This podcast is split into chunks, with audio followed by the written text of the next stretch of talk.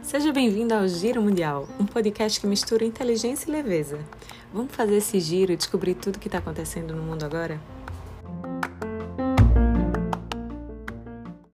Olá pessoal, tudo bem? Eu me chamo Ricardo Oliveira e esta semana conversarei com vocês aqui no Giro Mundial sobre o recorde batido pelo comércio mundial e as incertezas para 2022. A Conferência das Nações Unidas sobre Comércio e Desenvolvimento divulgou no último dia 30 de novembro que o comércio global movimentou cerca de 28 trilhões de dólares só neste ano, um aumento de 23% em comparação com 2020. Embora o comércio mundial tenha se estabilizado durante a segunda metade de 2021, o comércio de bens atingiu níveis recordes entre julho e setembro. No entanto, as perspectivas para 2022 ainda permanecem incertas. O crescimento da demanda por bens, ao invés de serviços, é em grande parte resultado da flexibilização das restrições à pandemia, mas também pacotes de estímulo econômico e aumentos acentuados nos preços das matérias-primas. Também se beneficiando deste aumento geral, o setor de serviços se recuperou, mas manteve-se abaixo dos níveis de 2019. De uma perspectiva regional, o crescimento do comércio permaneceu desigual na primeira metade do ano, mas teve um alcance mais amplo nos três meses que se seguiram. Além disso, os fluxos comerciais continuaram a aumentar mais fortemente para os países em desenvolvimento, em comparação com as economias desenvolvidas em geral, no terceiro trimestre do ano. O relatório avaliou o comércio global de bens em 5,6 trilhões de dólares no terceiro trimestre deste ano, um novo recorde histórico. Já os de serviços ficaram em cerca de 1,5 trilhão. Para surpresa de muitos, o comércio em Taiwan apresentou a maior alta de 23%, seguido por China, Vietnã e Brasil, que tiveram um crescimento de 11%. Na outra ponta estão Reino Unido, Japão e México, que tiveram queda no fluxo de comércio de bens e serviços de 23, 9 e 8%, respectivamente. Para o restante ainda deste ano, a Conferência das Nações Unidas sobre Comércio e Desenvolvimento prevê um crescimento mais lento para o comércio de bens, mas uma tendência mais positiva para os de serviços, embora a partir de um ponto de partida inferior.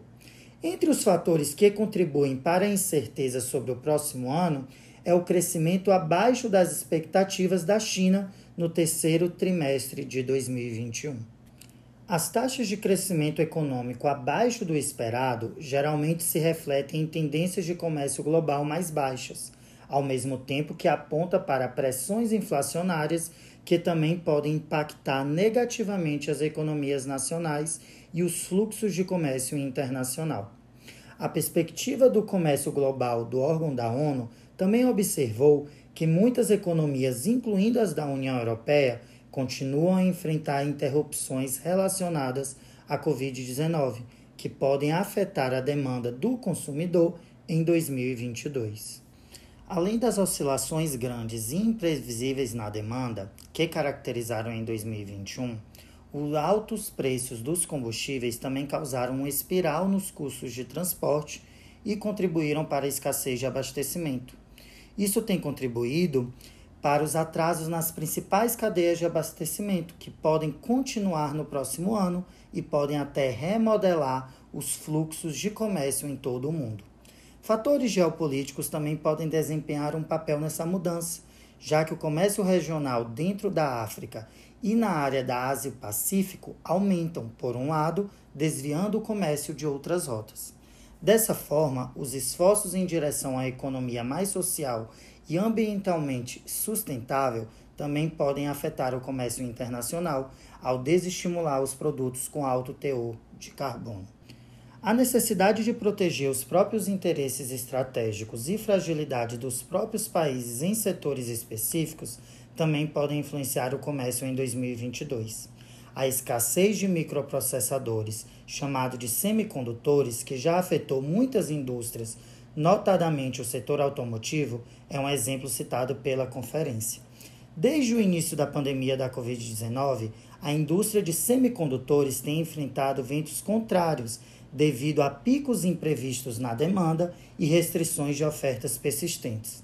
Se persistir ainda mais, essa escassez pode continuar a afetar negativamente a produção e o comércio em muitos setores de manufatura. E o comércio no Brasil? O Brasil teve um bom resultado. O relatório também avalia as importações e exportações das maiores economias do mundo. No terceiro semestre desse ano, o Brasil registrou alta de 20% no volume de importações de bens e 33% no volume de exportações, na comparação com os números pré-pandemia em 2019.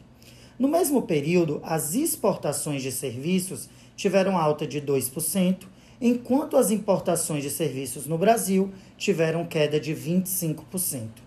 Ainda no terceiro trimestre de 2021, o valor do comércio em produtos do setor energético foi o que mais cresceu, devido à alta demanda e o aumento no preço dos combustíveis fósseis.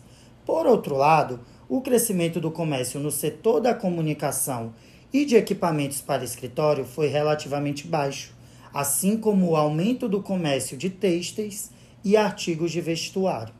Se você gostou desse conteúdo e dos demais do Giro Mundial, ajude-nos a divulgar em nossas redes sociais. Estamos no Instagram e no Spotify como Giro Mundial. Até a próxima, um abraço.